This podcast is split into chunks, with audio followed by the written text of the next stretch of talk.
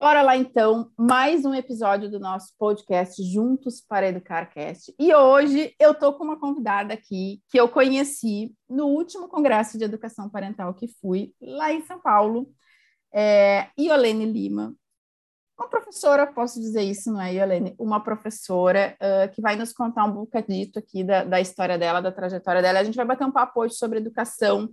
Quem me conhece sabe aí que os últimos podcasts que passaram por aqui, Iolene eram pessoas conectadas à área da escola, à escola, ou eram professores, ou eram consultores escolares, ou enfim, né, estavam conectados dentro da escola, e eu tenho trazido muito isso, assim, a gente precisa olhar para dentro das escolas para conseguir olhar para as pessoas que estão sendo formadas lá. Então, Iolene Lima, seja bem-vinda, muito obrigada pela sua presença aqui. Por favor, se apresente.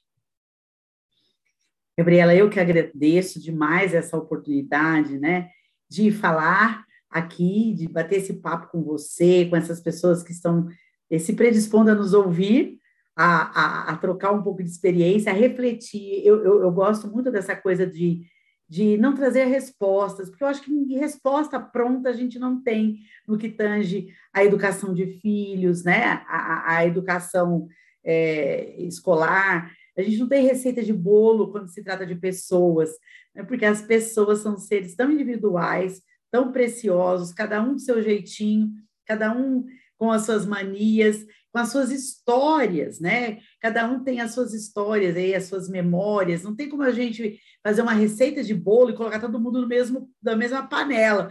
É diferente, né?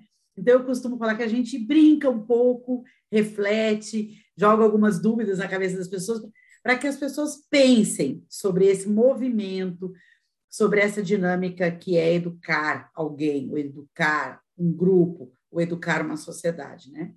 Eu sou professora, eu tenho muito orgulho, sempre quando é, é, é, alguém pede, né? Ah, se apresenta, fala aí que você é consultora, fala aí que você é diretora, fala aí que você já trabalhou no MEC. Eu falo, não, eu sou professora, né? Eu faço questão de falar que eu sou professora é, educação corre dentro da veia. Então, eu sou professora há mais de 34 anos, já dei aula da educação infantil até ao, ao ensino médio, à faculdade, e hoje viajo por esse país afora aí, é, falando um pouquinho da minha experiência, das minhas inquietações, daquilo que eu observo, daquilo que eu vejo como tendências para o novo século, e ainda mais agora, depois desse processo de pandemia. Tenho quatro filhos, todos adultos hoje, né? Errei muito, né? Também acertei muito. Quem nunca, porque, né? Como eu disse, é, porque assim, né? Como eu disse, não tem receita, então muitas vezes você, eu tenho certeza disso, que a gente erra tentando acertar, né? Nós, as famílias, né? Pai, mãe, vó, tia, né? Quem está envolvido no contexto familiar. A gente não vai deliberadamente, a não ser que você seja aí, tem algum problema, né? Mas no fundo do nosso coração, a gente faz tudo querendo acertar, só que muitas vezes a gente, por falta de experiência, por falta de uma orientação, de uma mentoria, a gente acaba dando uns, uns tiros na água, umas coisas meio erradas, né? mas com vontade de acertar. Eu tenho certeza disso. E se a pessoa tá, parou para ouvir esse podcast, é porque ela tem o desejo de acertar e quer aprender um pouco mais, né, Gabriel? Perfeito. Você sabe, Yolene, que eu, eu falo assim, é, Nunca atendi nenhuma mãe ou um pai que chegasse para mim e dissesse assim: ah, botei meu filho de castigo eu quero sacanear ele. Fiz aqui, ó, uma projeção de futuro, vou ferrar com ele em 10 anos. Não tem, né? A gente faz, às vezes, coisas que a gente depois pensa assim, cara, não é possível, né? Tem que ter outro jeito. Eu, eu, essa é uma frase que vem muito para mim, tem que ter outro jeito. Porque a gente não sabe fazer diferente. A gente foi ensinado daquele jeito, enfim, né? E aí, Yolene, eu queria começar esse nosso papo aqui hoje. Você é professora aí há 34 anos. E você, no congresso que eu participei lá do, do, de educação parental, você trouxe uma frase que me tocou muito. Né? Eu anotei ela no meu caderninho de, de frases especiais, que diz assim: se eu não sei quem é o outro, como é que eu me predisponho a entrar na jornada de aprendizagem com o outro? Então, você, você trouxe essa frase quando você falava sobre a gente entregar conteúdo, a gente querer educar e, e, e ter essa preocupação muito viva em passar conteúdo, passar conteúdo, como se o outro uh, fosse uma sacolinha que chegasse, né, os alunos fossem uma sacolinha que chegassem vazias, e a gente fosse enchendo aquelas sacolinhas de conteúdos e coisas que é, a gente julga serem importantes para a aprendizagem deles. E eu queria que você falasse um pouco sobre isso, sobre vida na educação, nesse processo de aprendizagem. Queria que você, enfim, comentasse um pouco. Eu costumo isso. falar, sabe, Gabriela, e eu gosto de reforçar isso, de que educação, quando eu falo de educação, a educação começa é, no ventre materno, né? Quando, a, quando o, o feto está ali, tá ali crescendo, sendo nutrido pelos desejos daquela família, pelos sonhos daquela família ou daquela mãe, né? Se é uma carreira solo aí, é, ele já é nutrido para aquelas expectativas ali dentro. Então, a educação começa ali, não começa no banco da escola, né? A educação começa ali, naquele desejo primeiro. E educação, então, quando ela está altamente vinculada com vida. Então, educação, na verdade, é vida na vida. Então, é a vida de alguém impactando a vida de outro alguém. E aí, independe se é educação escolar ou não. Né? Quando, eu, quando eu falo num processo de mentoria, de coaching para adultos, eu estou impactando a vida de outros adultos. Então, educação é vida na vida. Quando eu me predisponho a interferir, a agir na vida dessa outra pessoa, acrescentando coisas, né? levando essa outra pessoa para um outro patamar, como que eu me predisponho a isso sem saber quem é essa pessoa? Né? que, sem saber quem é essa, a história por trás dessa pessoa, o que está no coração dessa pessoa, o percurso que essa pessoa já passou, pela qual ela já viveu, e isso independe se ela tem dois anos, está lá no maternal, ou se ela tem 65 e está lá na EJA, ou na faculdade, ou numa pós, no mestrado, ou no pós-doc. Toda vez que eu falo que eu estou num processo de educação, na verdade, eu estou num processo de interferir na vida de alguém de acrescentar na vida do outro. Então, não tem como fazer isso sem saber quem é o outro. Só que o que, que acontece nesse movimento educacional escolar, né? bem vinculado à escola? O que, que acontece? Nós somos frutos, né? nós estamos aqui falando hoje, né, 2021, nós somos fruto aí de um processo cultural de décadas e séculos. Mas eu vou me remontar aos últimos dois séculos. Nós somos frutos de um processo associado, que não tem como desassociar, porque educação é um processo social, associado a uma dinâmica social pós-revolução industrial, uhum. onde a maior preocupação era a produção em massa. Né? Eu tenho que produzir. E quando veio a indústria tenho que produzir, tenho que produzir, eu preciso de gente que faça essa produção em massa e que entenda algumas coisas básicas, pelo menos. Que a gente Sistematizado. Um pós, exato, a gente vem de um pós ali iluminismo que as pessoas, poucas pessoas tinham acesso à educação, sabiam ler, sabiam escrever. Então, chegou, deu um boom no momento em que eu precisava com que as pessoas se escolarizassem o maior número possível no menor espaço de tempo. E aí eu costumo brincar que o, o ser humano teve a brilhante ideia de esquecer tudo que nós aprendemos com os grandes filósofos, Platão, Aristóteles, Sócrates, que ensinavam debaixo de um pé de árvore, né? numa relação quase que um a um. Exato. E a gente quis colocar todo mundo numa produção em massa, como se todo mundo aprendesse da mesma forma. Como se todo mundo tivesse os mesmos desejos, como se todo mundo tivesse vindo da mesma trajetória familiar. É óbvio que uma hora isso ia dar pau, é óbvio que isso não ia dar certo, é óbvio, pode demorar um século, um século e meio, dois, mas isso ia emperrar alguma, em algum momento, porque nós não somos iguais, nós somos seres individuais, com histórias, com memórias, com DNA, né? A gente já passou daquela fase do Rousseau de achar que o homem era uma tábula rasa, a gente não é. Né? Então, nós somos constituídos, nós somos um ser biopsicossocial e transcendente, se você colocar aí a questão do, do, do ser superior. Então, olha quantas coisas envolvem educação. Então, quando eu me predisponho a agir na vida do outro, eu tenho que saber, eu tenho que olhar no olho, né? Eu olhar no olho, eu tenho que perguntar qual é a expectativa do outro. Eu tenho que criar expectativa onde não há, porque muitas vezes não há expectativa. Muitas vezes a motivação intrínseca ela foi abafada, ela acabou, a pessoa está nula, né? Ela, ela, acha que ela não é possível. Eu já escutei de criança, ah, eu sou burro, né? Com seis anos de idade. Quem é que falou isso para uma criança de seis anos de idade? Que ela é burra, gente? Só Exato. pode ser um adulto, né? Então, assim, que a criança não tira isso da cachola dela. Né? Mas nós, eu entendo que tudo isso, nós somos quem somos hoje por tudo isso. E aí, é, eu creio, sabe, do fundo do meu coração mesmo, por toda a experiência, por tudo que eu leio, que eu estudo, que eu não acredito, eu posso, pode, pode até me chamar de descrente nesse momento, Gabriela, mas eu não acredito numa mudança no sistema, numa mudança de cima para baixo. Eu não sei se eu estou num momento meio pessimista diante de todos os quadros que a gente tem visto, né? Mas eu acredito na mudança da, do grãozinho da areia.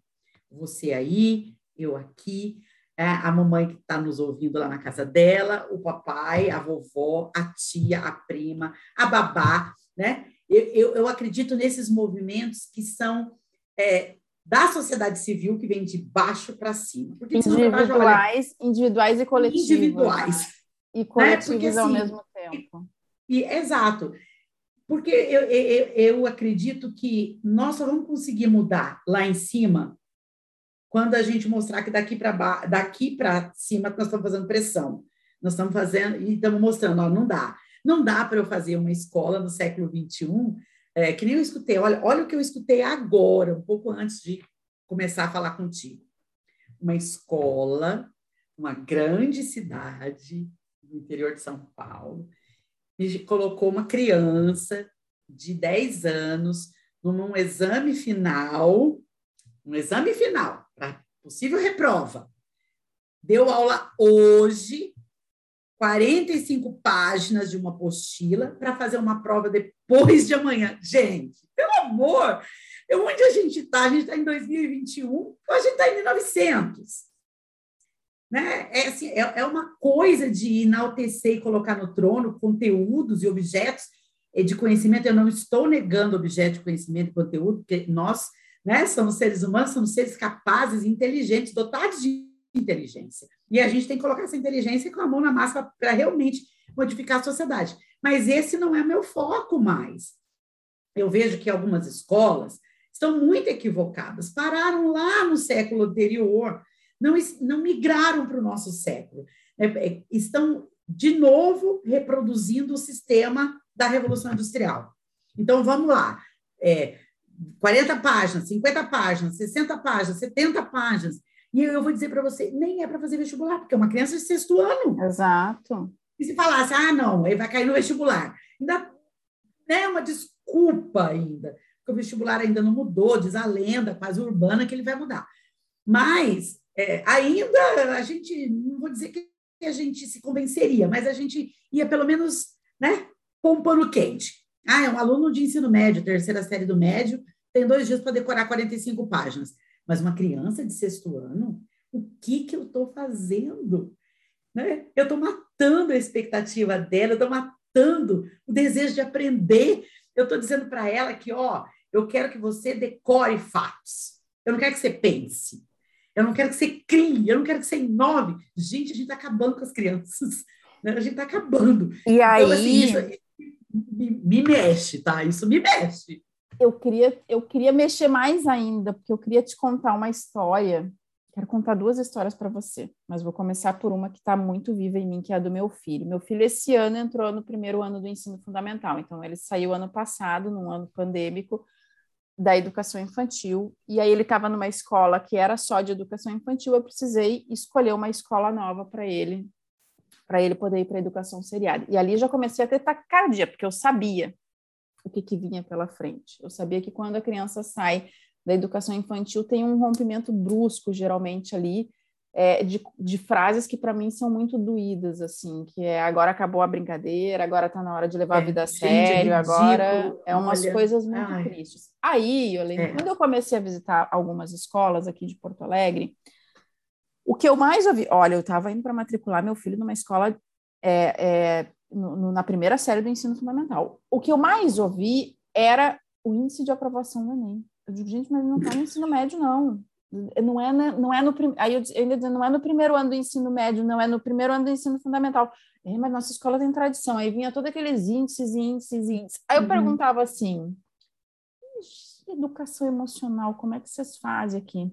Não, aqui a gente tem isso, a gente tem aquilo, a gente tem a academia do Augusto Cury, a gente faz assim, a gente faz assado.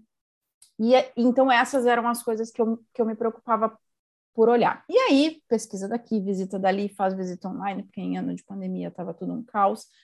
Eu escolhi uma escola que eu entendi que era uma escola que, né, enfim, dentro das nossas possibilidades, daquilo que a gente estava buscando, era uma escola que se encaixava. Era uma escola que tinha uma proposta de, de, de comunicação não violenta, aquilo, eu digo, opa, né, tem um olhar aí já para algo ligado à comunicação, que é algo que eu trabalho muito. Meu filho até fala, ai que saco, né, mamãe, comunicação não violenta é só trabalho, trabalho, porque ele acha que comunicação não violenta é o meu trabalho, então é trabalho. e ele foi para a escola e veio a segunda parte do que eu falo da bandeira preta, as escolas fecharam tudo de novo aqui em Porto Alegre, elas tinham reaberto, ficaram três dias abertas, fecharam. Nossa. E aí Rafael precisou adaptar no online, primeiro ano do ensino fundamental, numa escola nova. Veja, começou assim, a aula começava às duas da tarde e ia até às seis. E aquilo foi um martírio para uma criança de seis anos super ativa, porque Rafael é muito ativo com o corpo. E eu tenho vídeos dele tentando. E era aquela aula, eu tinha muita dó da professora, porque a professora, fulano, onde é que tá o fulano? Fulano nunca estava na frente do mundo. E o grupo de pais no WhatsApp é enlouquecido que as crianças não estavam aprendendo nada. A preocupação era, meu Deus, não estavam aprendendo, não estavam aprendendo nada, meu Deus, não estão aprendendo nada. E eu dizia, gente, calma, tudo vai ter um tempo, eles vão aprender. Então, não, eles vão, vão, vão chegar na segunda série sem saber ler e tal. E aí eu digo que o ensino online me ensinou muito, porque eu pude observar algumas coisas da escola, alguma, né, o, o que a gente talvez não enxergasse da sala de aula, porque o aluno não, não o filho não vem e conta, né, ele vem e conta algumas coisas, mas pelo olhar dele. E eu consegui enxergar através do ensino online, que é aquilo que você falava lá, né? Às vezes eu fulano com a câmera fechada, fulaninho, fulaninho, fulaninho, daqui a pouco abre a câmera, estava a mãe do fulaninho. Então, era, era a mãe que fazia tema. Um dia teve um colega do meu filho que foi apresentar um dos temas, que era, tinha que fazer um bichinho, e ele disse assim, com o bichinho na mão, mostrando na câmera. Eu achei tão engraçado aquilo. Professor, eu não fiz, segurando o bichinho. Ela disse, mas fulaninho, eu tô vendo aí, você fez, olha aí que bonito. Ele disse, não, esse aqui foi minha mãe. Então, era a mãe fazendo por ter esse medo de que a criança não fosse aprender né? E as crianças sendo massacradas pela quantidade excessiva de, de tempo em frente às telas, sendo massacradas por um conteúdo que, né, tinha que vir de forma avassaladora. E aí a professora trazia para o meu filho muita coisa da escrita, tinha que copiar no caderno. E Rafael começou, meu filho se chamava Rafael, não queria mais assistir aula. Não quero mais, mamãe, não quero mais. E eu fui tentando levar daqui. Tentando... Ele dizia chato, mamãe, todo dia a mesma coisa, tem que copiar a data, tem que copiar lá o, se tem sol, se não tem sol, se tem chuva. Né? É chato, mãe, não quero mais escrever isso, não. Aí fui conversar com a professora. E aí a professora me disse assim, Gabriela, é, é porque Rafael tem que aprender. Disse, ela disse, isso tem um propósito. Eu pensei, sim, imagino que sim, né? Porque tem que ter um propósito nisso tudo. É porque Rafael tem que aprender que ele não pode fazer só o que ele quer. E aí eu fiquei confusa na hora, eu pensei, não entendi.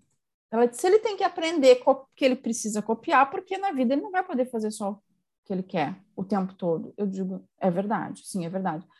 Mas sabe o que, que ele está aprendendo? Que aprender é chato. Que ir para a escola é um porre. Não dá para fazer diferente. Eu disse para ela, ela disse, ah, é que esse é um método comprovado já de anos e tal.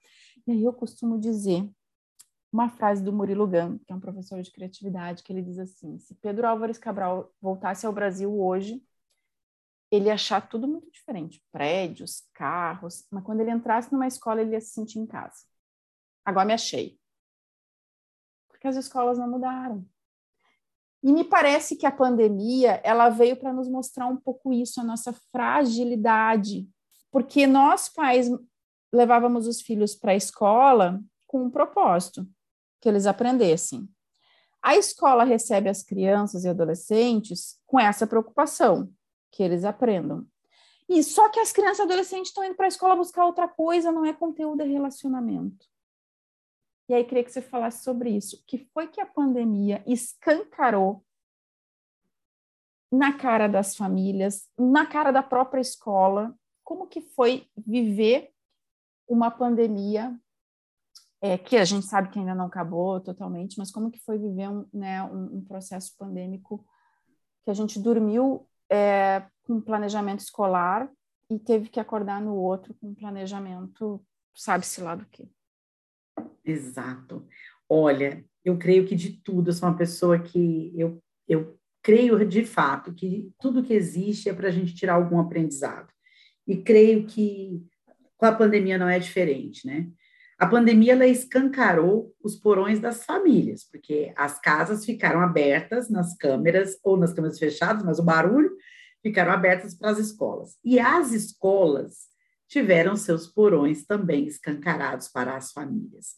Então, eu creio que, do ponto de vista escolar, do ponto de vista é, da instituição escola, a escola ficou muito exposta é, nas suas fragilidades. Então, quem tinha um, um, uma plataforma muito boa, um processo muito bem desenhado, um entendimento de quem é esse aluno, professores preparados dentro das habilidades socioemocionais, se saiu melhor, que foi a minoria. Que foi a minoria. Frise-se foi a minoria. Mas a gente tem escolas que se saíram muito bem, né? que realmente estavam entendendo quem é esse outro. Esse outro tem seis anos, impossível ele ficar quatro horas sentado. Exato. Não vai ficar quatro horas na frente da tela. Ah, mas tem uma lei que diz que carga horária, tá? Mas a lei foi flexibilizada, podia se fazer outra coisa. Podia se montar um outro portfólio. Quem disse que tinha que ser quatro horas de exposição à tela? Momento nenhum, a lei não diz isso, né? Então, eu, eu, eu vejo que escancarou tudo. Escancarou o despreparo de gestores, porque não, também não conheciam a lei. A interpretação da lei, né? A interpretação da lei. Escancarou professores que não tinham uma didática, né? Uma fluência didática, nem uma consciência pedagógica muito, muito boa. E eu gosto de frisar esse ponto, tá, Gabriela? Não por culpa, muito, na maioria das vezes, 99,9% não é culpa dos professores. A formação docente ela é horrível no nosso é país. É muito frágil. É muito frágil. É um processo demais. É assim, de novo, o objeto de conhecimento e não quem é o sujeito do conhecimento. É o foco no objeto e não no sujeito. E aí, quando o professor vai para a sala de aula, Obviamente, ele desconhece o sujeito. Então, se ele desconhece o sujeito, é uma tragédia que vai acontecer, é uma tragédia grega, né? Então, é, o processo é muito frágil. Enfim, é, é muito complicado. Como o professor é, é muito mal preparado, ele não tem claro para ele, e aí no pós-pandemia, no antes da pandemia e na pandemia, ele não tem muito claro quais são as reais responsabilidades dele diante desse sujeito aprendente que está na frente dele. Então, aquela coisa básica é, que, que a gente discute aí nos cursos de mestrado, no pós-doutorado, né, ou nos, nos grupos de professores aí, a coisa básica de que o que é a responsabilidade do professor? Ah, óbvio, conhecer o sujeito aprendente, como diz Alicia Fernandes, né, a psicopedagoga. Mas conhece o sujeito aprendente. E agora? Né, eu, educação é vida na vida, então eu vou me interferir naquela vida, eu vou mediar é, aquele sujeito com objeto de conhecimento. Como? Eu tenho que ter claro, como professor, que a minha função, e, e, a minha enquanto família também, porque várias pessoas que estão nos ouvindo aqui podem, por exemplo, estar fazendo homeschooling. Então, como que, é, qual que é a minha responsabilidade depois de conhecer o sujeito? É preparar o contexto, é o que eu vou ensinar. Então, é preparar todo esse contexto. Depois eu tenho que criar condições para que essa aprendizagem ocorra, que é o como. Como realizar essa aprendizagem. E a terceira coisa é fazer as conexões, que é o porquê que eu ensino. Sabe aquela pergunta que as crianças fazem para nós? Por que, que eu tenho que estudar raiz quadrada? Exato. E nenhum professor consegue explicar? Porque nem o professor sabe fazer conexões. Exatamente. Porque ele não foi ensinado a fazer conexões. Então, nossa responsabilidade enquanto professores, e aí seja dentro da escola, ou seja, na educação, é, do homeschooling, ou na própria educação, no próprio relacionamento parental, é, tem um serzinho lindo na nossa frente. Eu sei quem ele é, primeiro. É, eu costumo brincar, as pessoas falam, ah, mas eu eduquei do mesmo jeito. Eu já falo, não, você não educou do mesmo jeito, sabe por quê? A sua fala pode ter sido a mesma, mas aquele sujeito que está ali, ele é diferente. Eu tenho quatro filhos, cada um é de um jeito. A minha fala da Iolene pode ter sido a mesma para os quatro, mas o Rafael fez de um jeito, o Pedro de oito, de outro, o Mada de outro e a Rebeca de outro, porque eles são pessoas diferentes. Então, nunca, mesmo dentro de uma casa, de uma família, mesmo que a minha fala, a minha postura seja mais né, equilibrada e tentando ser um, um, mais igual com todos, mesmo assim não é igual, porque cada um recebe de um jeito. Então, se eu sei disso, que as Imagina numa sala com 30 alunos. Com 40, 30, imagina. Você já imaginou uma sala com 40 pessoas, cada uma com uma história? Gente, eu falo que, olha, primeira semana, primeiro 10 dias de aula numa escola, professores deveriam se dedicar, e a coordenação e a direção, a conhecer quem são essas pessoas. A ouvir a história. A ouvir histórias, escutativa, gente. Agora, na pandemia, a gente falou tanto de busca ativa, né, de buscar os alunos, de busca, eu falo que, gente, busca só existe se for com escuta, porque senão você não está buscando ninguém, você está buscando objeto de novo. E a gente tem que parar com essa coisa de, de educação, focar em objeto, a gente tem que focar no sujeito, né? no sujeito aprendente. E aí você falou uma coisa para mim, você foi para nós agora no começo, essa coisa do, do gap entre a educação infantil fundamental, depois a gente tem outro gap dos anos iniciais para os finais, né? do sexto para o nono, e aí um Grand Canyon entre o nono e o ensino médio, e aí já nem sei, uma estratosfera entre o médio, a universidade e a academia, Eita. porque a gente desconhece é, coisas básicas da psicologia do desenvolvimento, da neurociência, desse ser que está na nossa frente. Né? E eu acredito muito no, numa frase de um estudioso, de um discípulo do Piaget, na verdade, que é o Forsten, que ele diz que a criança será, né, um adulto, do tamanho da, da esperança que o professor tem nele, ou que a família tem. Então, se você tem uma esperança, uma expectativa grande, significa que você vai investir tempo, que você vai investir escuta, olhar, abraço, beijo, palavras positivas, né? Em vez de falar não, não, não, é que tal fazermos diferentes, né? Que tal fazermos assim, tirar o foco das crianças? Por exemplo, essa coisa de birra, né? Chora, chora, chora, bate o pé, eu quero, eu quero, eu quero eu costumo brincar, né? Muda o foco no meio daquela birra toda, né? Exato. Fala, nossa, lembrei de uma coisa. Na hora a criança para, gente. É, é imediato. Se você fizer aquela cara de espanto na hora da, da, da, da birra, do sapateado, e falar, nossa, eu esqueci. Meu Deus, eu esqueci a panela no fogo. Ah, meu Deus, eu esqueci que hoje é aniversário de ciclano. Meu Deus, esqueci... sabe essa coisa? Olha aqui o que eu tô vendo. É, olha aqui, nossa, não amarrei meu sapato. Sabe essas coisas? Você tira o foco do problema, do choro. Você quebra, né? Você quebra o estado Exato. da criança. Então, são coisas básicas, só que é mais fácil gritar. Muitas vezes é mais fácil. Ou porque a gente também não a gente desconhece dicas, né? Exato. Que, que eu, você, a gente pode dar aí para minimizar. Mas eu acho que nessa questão da educação é, escolar mesmo, bancária, ali dentro dos muros da escola, a formação inicial, né, que é a graduação, a licenciatura no nosso país, ela é paupérrima, ela deixa a desejar infinito e além. Os nossos professores, eu digo que tiram água da pedra, porque não é fácil. Eu vi gente que, como você falou, dormiu com giz e acordou com a câmera na mão, né, tentando se reinventar de um, de um dia para o outro. Gente que entrou em depressão, professores, gente que não conseguiu estabelecer relacionamento com alunos, porque os adolescentes fecharam as câmeras. Então, assim, foi uma dor muito grande para todos os lados. Né? Foi uma dor para os adolescentes, para as crianças. Eu, eu, tenho um aluninho né, de uma escola que eu atendo, faço consultoria, e que ele relatou para a professora, meu bumbum está doendo. Mas é lógico, gente, está sentado quatro horas, meu bumbum está doendo, é lógico. Né? Que dó, que dó fazer isso com uma criança. E com adolescente, com adulto, a gente já não faz, imagina com uma criança pequena, né? Exato. Então, eu creio que a gente aprendeu muito. A gente aprendeu que tem que olhar para o outro, a gente aprendeu que acolhimento é tudo, antes, durante e depois de pandemia, que não existe, não existe educação que não seja direto na vida da outra pessoa, de coração para coração, como dizia uma música muito antiga, né? Educação é de coração para coração. Então, como que você vai encantar alguém para um objeto de conhecimento se você não conhece esse objeto, ou se você não conhece o sujeito, ou se você perdeu a sua, a sua motivação intrínseca, né? Exato. Como você vai convencer o outro?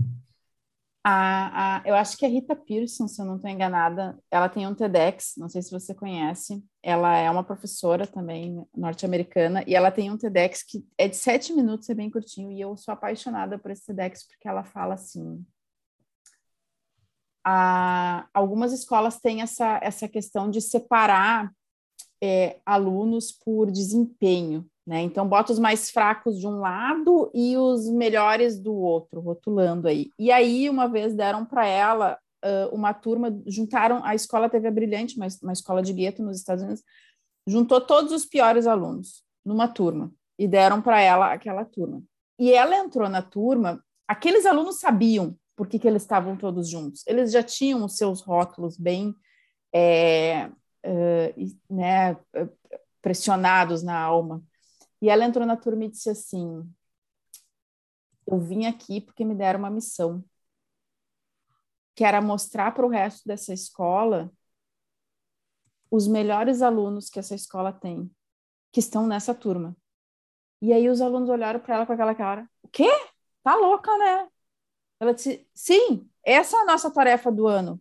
Mostrar para o resto da escola como que se aprende. É isso que nós vamos ensinar para eles, como que se aprende. E ela conta um pouco sobre isso, sobre acreditar no outro, sobre dar essa injeção de, de, de energia, de, de mostrar para o outro que ele é capaz. E eu fico pensando, Yolene, que a gente só consegue, como professor, como pai, como quem quer que seja, como mãe, como educador, fazer isso quando a gente de verdade acredita no outro. Porque não adianta eu entrar numa sala de aula, olhar para o meu filho e dizer assim: vamos, você é capaz, com aquela cara de enterro, uhum. né? Não, vamos, vamos uhum. você consegue. Eu preciso acreditar. E muitas vezes, quando eu recebo uh, questões das mães que elas não estão conseguindo, coisas assim é, importantes no desenvolvimento da criança, dificuldade no desfraude, dificuldade num processo de adaptação numa escola, dificuldade em tirar chupeta com criança muito pequena, e aí elas começam a se desesperar. E tem uma coisa que eu sempre falo para elas: você precisa acreditar no seu filho. Você precisa botar fé que ele consegue, porque ele vai fazer. O, o, o, trabalho é dele, não é seu, mas você precisa acreditar nele, porque ele, se ele sentir que você não acredita, a pessoa mais importante da vida dele não acredita nele, ele vai acreditar nisso também, que ele não é capaz. E aí, quando eu fiz a minha formação lá em 2001, 2002 para professor, eu fiz cinco anos de faculdade. Dos cinco anos, quatro anos e meio foram de conteúdos de história. Minha formação era história quatro anos e meio, conteúdo, conteúdo, conteúdo, conteúdo. Aí chegou no último semestre, agora fazer uma disciplina lá na Faculdade de Educação. Aí em um semestre me deram Vigote, Piaget, parará, parará, parará. Eu digo, gente, mas olha como tem coisa aqui, né? Nossa, nunca parei para pensar sobre isso aqui, como é que a criança aprende sobre processo, sobre, né? Eu digo, bah, mas isso aqui, dá para ver mais, não é isso. Aí vai para o estágio.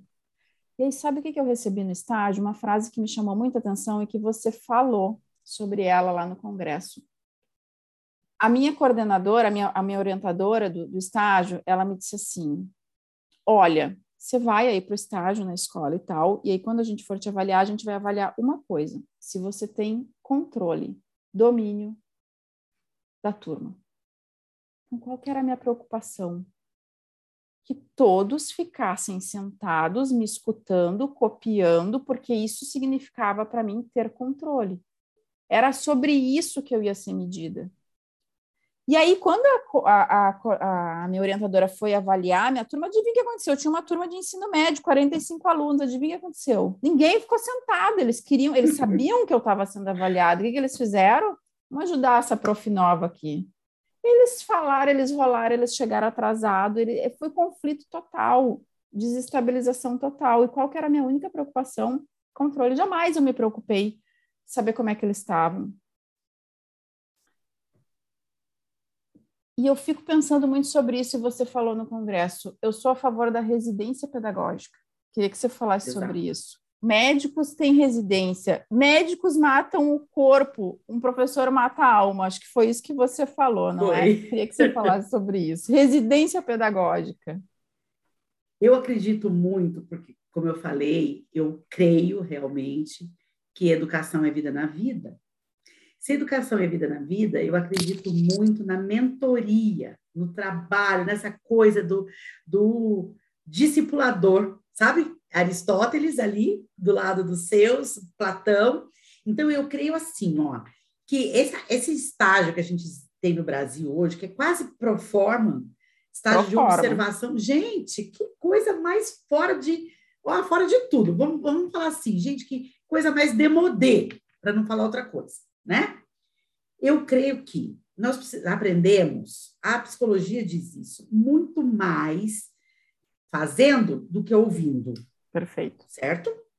Então, se a gente aprende, se a psicologia já diz que a gente aprende muito mais hands-on do que ouvindo, do que listening, por que, que a gente não migra de estágio de observação, desses estágios de fazer curso, não sei o quê? Não que a gente não tenha que fazer, não é isso. Para a residência, que é o mesmo princípio que o médico, que a gente tem na faculdade de medicina. Qual é o princípio? Ele vai caminhar junto com um professor, né? Com um médico experiente. Ele anda dentro do hospital, ele atende junto com o médico. O médico experiente fala para ele: o que, que, você acha? Aí ele fala: ah, exame disso, exame daquilo, exame daquilo. Aí por o experiente fala: por que, que você. Por que, que você pensou nisso? Você leu o prontuário? O prontuário dele diz isso, isso e isso. Por que está pedindo creatinina e não hemograma, não sei do quê? Né? Esse tipo de coisa, gente, isso causa um efeito e um impacto na vida do outro, porque ele está aprendendo fazendo, que é o que a neurociência já vem dizer. E por que, que a gente quer fazer o contrário? Então, por que, que a gente não implanta um sistema diferente e coloca professores recém-formados ou em formação ao lado de professores experientes, ao lado de gente que, experientes que queiram fazer isso, né? Que queiram, porque você cuidar de alguém, é, caminhar do lado de alguém, você tem que querer, né? Porque o casamento em si já prova isso, né? Porque quando você não quer, você divorcia. Então, tem que, tem que querer, tem que ter a motivação intrínseca de ensinar o outro. E caminhar junto, e botar aquela pessoa lá para dar aula. Então, deu, aí vamos sentar, vamos ver. Você viu como é que os alunos ficaram? Você achou que eles prestaram atenção? Essa dinâmica que você fez aqui, é, por que, que você pensou para montar essa dinâmica? Levar o outro a pensar, gente. Porque, primordialmente, o papel do professor é desbloquear a aprendizagem. É a chave é abrir a chave do coração do aluno para que ele esteja disposto a aprender. Com a aprendizagem desbloqueada, então, aí o professor consegue transformar essas estruturas que ele precisa para o aprendizado em aprendizagem de fato, né? Mas ele só consegue mexer com essas estruturas da aprendizagem depois que ele abre a chave, que ele desbloqueia a aprendizagem. Então, para ele desbloquear a aprendizagem, ele tem que saber como. Isso a gente, olha, a gente não aprende na faculdade, a gente aprende com o outro, junto, fazendo. Lógico que eu preciso do embasamento teórico, lógico que eu preciso entender as fases de desenvolvimento cognitivo do Piaget, lógico que eu preciso entender da zona de desenvolvimento proximal do Vygotsky, lógico que eu tenho que entender as fases de, de desenvolvimento da escrita da Emília Ferreiro, lógico que eu tenho que entender que para a aprendizagem acontecer, eu preciso criar condições, eu preciso criar contexto do Forsten. Lógico que eu preciso ter, porque esse embasamento teórico vai me abrir fronteiras, mas não é só isso. Eu preciso do embasamento teórico do lado, aliançado, junto do prático, né? do prático, de eu caminhar com alguém. Então, a residência pedagógica faz toda a diferença que é, você pode chamar de mentoria, você pode chamar de coaching de carreira, mas é a coisa de caminhar do lado de alguém e se, se predispor a ensinar aquela pessoa, né? É, eu, eu, costumo brincar que é, cada um tem aí é, uma missão de vida, né? E, e eu, depois que eu entendi que educação está tá falando de pessoas e não de processos, porque a gente aprende o contrário. Exato. Educação são processos, né? É, depois que eu entendi que educação fala de pessoas e não processos, que educação é, e que as pessoas são mais importantes que os processos, eu me predispus a ensinar melhor. Então, hoje eu ensino outros diretores, hoje eu ensino outros coordenadores, eu pego gente recém-formada e boto para caminhar do meu lado, vamos aprender. A gente aprende com choro, muitas vezes fez errado e tem que levar né, uma bronca, um puxão de orelha. Olha, não faz assim, você tem que entender que tem lei, a gente tem que obedecer lei, mas é caminhando junto. Não adianta pegar sei lá, né? É, um livro que nem aqui, ó. Tô com um livro aqui, ó. Habilidades socioemocionais. Pegar o livro, falar, ó, lê que eu vou te dar uma prova. Gente, se, se aprender fosse assim, seria tão fácil.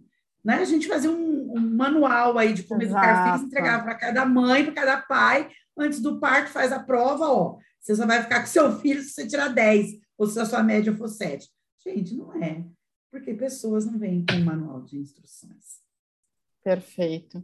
E aí você me lembrou, né, a famosa semana de, de provas das escolas. Algumas escolas, muitas escolas ainda usam essa coisa da semana de provas, né? E aqui em Porto Alegre eu tive um, uma escola que teve uma situação aí duas semanas atrás, que os alunos conseguiram acesso aos resultados das provas, os alunos de ensino médio, e, e distribuíram para a turma toda. E aí a escola descobriu que o computador tinha sido hackeado.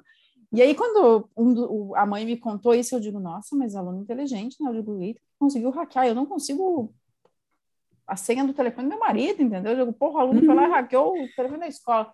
E aí, é, a escola disse, bom, então agora é o seguinte, os dois alunos foram punidos, foram expulsos da escola, e aí aquilo me, me, me deixou, né? Eu digo, gente, mas a escola tá jogando para onde esse problema? Para outra escola? Tu tira dali e bota onde, né?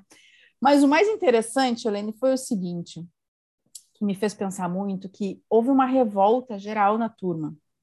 Por quê?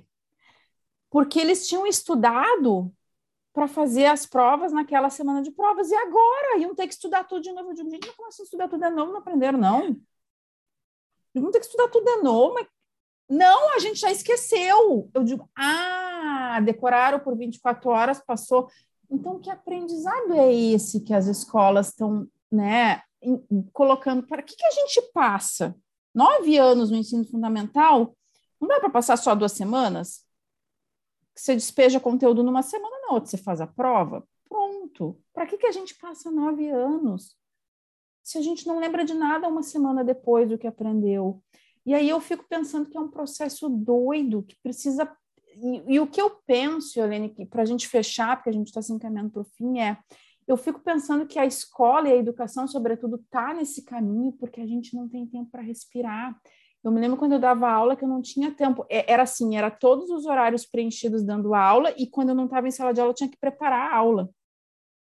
E que olhar para o aluno o quê? Eu tenho que preparar esse conteúdo aqui. Aí eu chegava lá com toda uma preparação super entusiasmada, eu gostava muito da aula de ditadura, chegava lá quando uma preparação com uma música do Chico Buarque, uma vez meus alunos disseram assim, que isso aí, Sora? Na época me chamavam de Sora, agora já é prof, né, parece que mudou.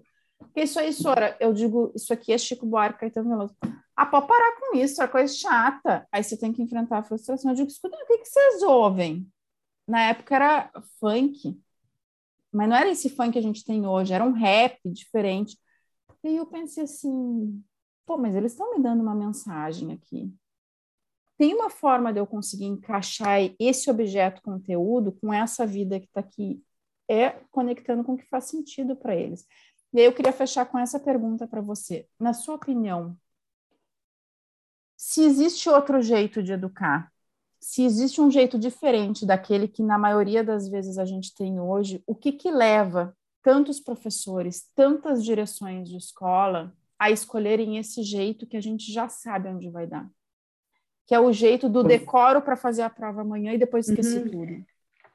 É, eu quero crer, Gabriela, que muitos, muitos de nós, educadores, erramos por falta de conhecimento. Eu não, eu não quero é, crer que 100% da nossa categoria, da nossa classe, né, dessa gente tão sofrida que é, é o nosso povo do magistério, está fazendo porque conhece e optou fazer errado, ou optou o caminho que teoricamente seria mais fácil. Eu não acredito nisso. Eu acredito que a gente tem um problema sério no nosso país de formação inicial, de formação continuada. Eu acredito que a gente não corre a passos largos é, na educação como a gente corre na indústria, no comércio, na tecnologia, e a gente não incorpora esses conhecimentos novos, como, por exemplo, a neurociência, e aplica isso à educação. Porque o marketing aplica a neurociência ao marketing, né? Ele escolhe o lugar na prateleira para colocar o, o objeto para você comprar, para eu e você comprarmos. né? O comércio é, da beleza faz a mesma coisa, né? A indústria de carro faz a mesma coisa. E a educação não incorporou os estudos, né? Da neurociência, por exemplo, que diz que a aprendizagem só acontece quando o cérebro está engajado e alterado biologicamente para isso, né? De que os neurônios eles enviam impulsos elétricos pro, pelos axiones que transmitem o sinal para outro neurônio. Se eu não entendo isso, que existem sinapses e essas sinapses, sinapses acontecem por estimulação, quanto mais estimulado eu for, mais sinapses vão acontecer. E nesse, nesse movimento, eu vou ter uma rede neural estimulada, e essa rede neural estimulada é igual à aprendizagem. Se eu desconheço isso, eu continuo só dando 45 páginas para estudar para fazer a prova depois de amanhã. Agora, se eu entendo que existe uma rede neural, né, que é toda que funciona assim, que é uma coisa linda o nosso corpo, né?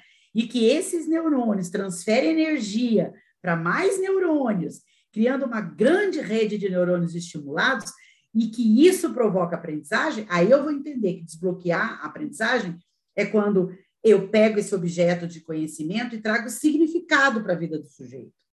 Eu mostro o significado, ele, ele é relevante para o sujeito.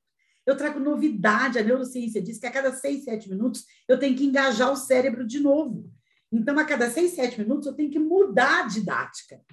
Né? Eu tenho que fazer outra coisa, eu não posso entrar na sala, fazer chamada e dar 40 minutos para eles lerem um texto. Acabou a turma, acabou a aula, acabou tudo.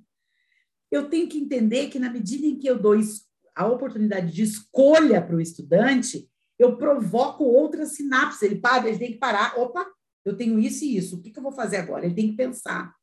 Quando eu envolvo emoção no meu aprendizado, né, quando eu colo emoção no objeto de conhecimento, eu costumo brincar com isso, meu Deus, ele nunca mais esquece aquilo. Né? E é outro fator que, que ajuda a desbloquear a aprendizagem é trazer movimento para a aprendizagem. E movimento não são cinco horas sentado numa carteira. Exatamente. Né?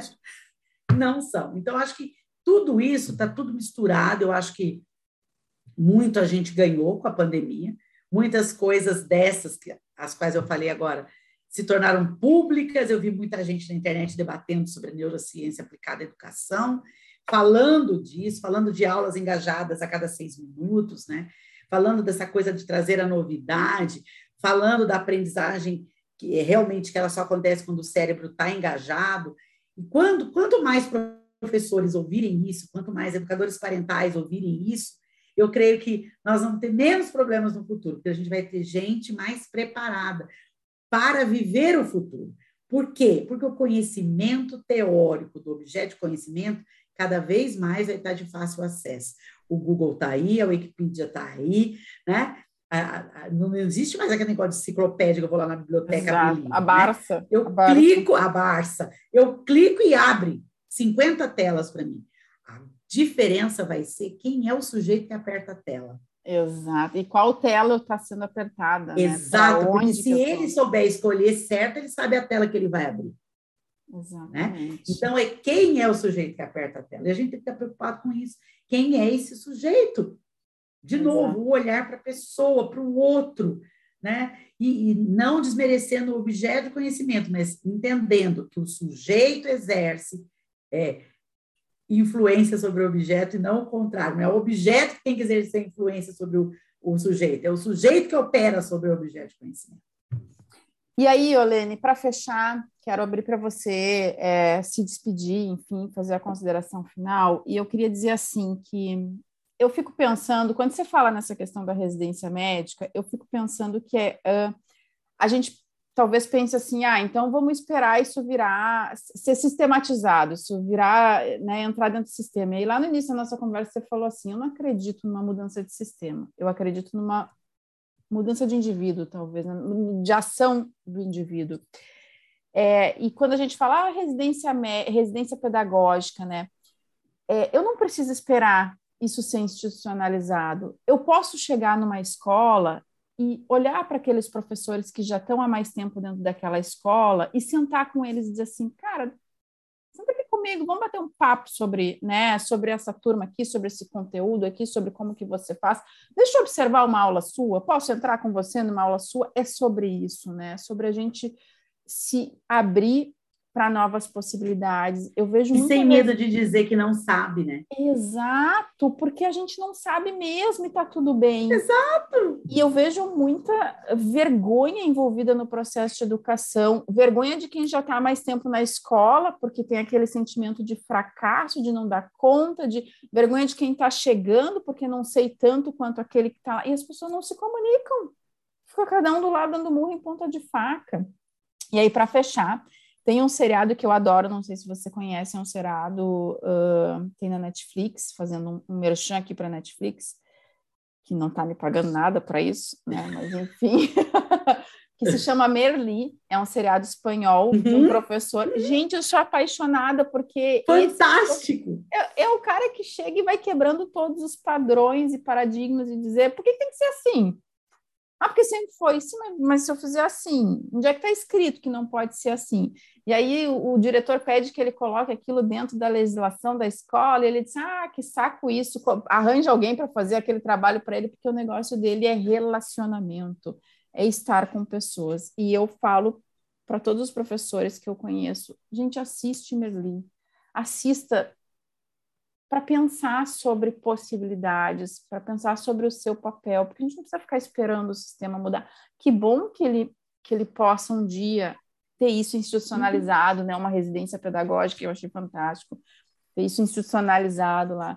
Mas e se não tiver, que comece comigo, né? Que eu comece a olhar para aquela pessoa como um ser vivo. E aí queria que você se despedisse, que você pudesse fechar aqui e dissesse para as pessoas como que elas te encontram. Quem quiser encontrar a Iolene Lima, aonde que elas te acham?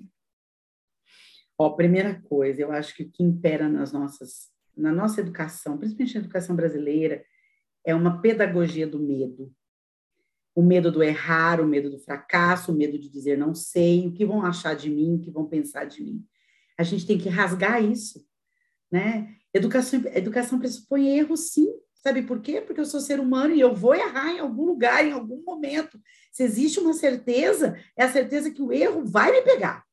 Porque eu não Exato. tenho bola de cristal e eu não tenho manual. Então, se eu não tenho, eu preciso parar com essa coisa. A gente precisa instituir a pedagogia da liberdade, né? Liberdade de dizer, olha, eu não sei, professora.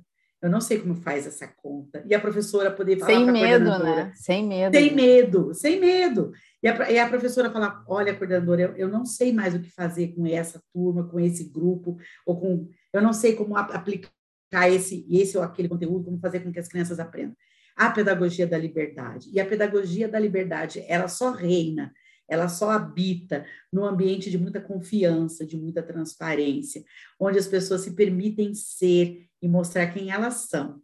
A gente precisa tirar as máscaras, a gente precisa dizer, olha, realmente eu não sei, isso eu não aprendi, isso eu sei, eu posso ajudar outra pessoa a fazer isso, porque isso eu sei, né? Olha, isso a gente pode fazer juntos, quem sabe o seu jeito de fazer é melhor do que o meu, né? Essa coisa de se despir mesmo, sabe, Dessa, desse ego que existe no nosso meio educacional, que eu acho que nos, nos ingessa tanto, e, e, é tão bom caminhar com gente, é tão bom estar com pessoas, é tão bom aprender com pessoas, trocar ideias, né? E parar e falar, nossa, o que ela falou é verdade, nossa, eu devia ter feito assim. Ou parar e falar, nossa, mas será que é assim? Só ficar com a dúvida na cabeça, né?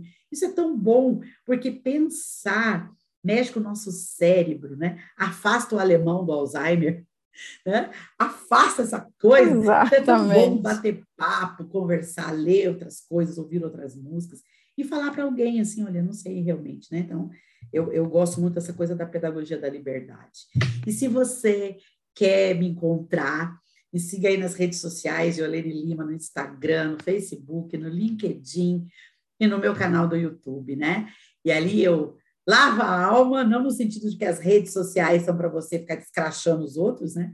Mas que as redes sociais são uma forma muito linda da gente poder ajudar umas às outras, uns aos outros, né? De dizer, olha, tal coisa deu certo, tal coisa não deu. Que tal você pensar assim? Que tal leia esse livro? eu li, gostei muito. Assista este filme. Eu creio muito nessa coisa da, da, da gente se ajudar na coletividade, na troca, né? De que juntos nós somos melhores do que sozinhos, né? Exato. É, é, você sabe que tem um, eu tenho uma campanha que se chama Junto é Melhor que Sozinho, e eu aprendi isso com meu filho. Rafael, quando tinha uns cinco anos, me disse isso, assim, mamãe, você não acha que junto é muito melhor que sozinho? Que ele gosta muito de fazer as coisas junto, né? E aí eu ficava pensando assim, gente, essa criança é preguiçosa, precisa de ajuda para tudo. Ele, olha só, né? E, na, e eu comecei a observar isso e entendi que não é porque ele não quer, ele não sabe fazer, ou ele tem preguiça, é porque realmente para ele fazer junto é muito melhor que sozinho. Então ele prefere arrumar a cama junto. Eu arrumo uma parte, ele arruma outra, e ele sabe arrumar a cama sozinho, mas junto é muito mais divertido. Ele prefere, se ele está na cozinha comigo, é, lavar uma alface, lavar uma coisa, do que ficar sozinho lá fazendo alguma coisa, entende? É esse processo de estar junto. E eu acho que Porque o ser humano é um ser relacional, né? Nós algumas... somos seres relacionais. Exato. E, e algumas pessoas fazem é, melhor em alguns momentos sozinhas, em outros momentos elas precisam interagir mais e a gente começar a entender esse processo de como que eu funciono, sem julgar se é bom, se é ruim, nossa, não, está uhum. aprendendo errado aí. Né? E, e aí entra um pouco disso que você fala da pedagogia da liberdade, da liberdade para a gente ser quem a gente gosta de ser, né? Sem rótulo, sem julgamento. E Helene, Exato, obrigada. sem julgamento.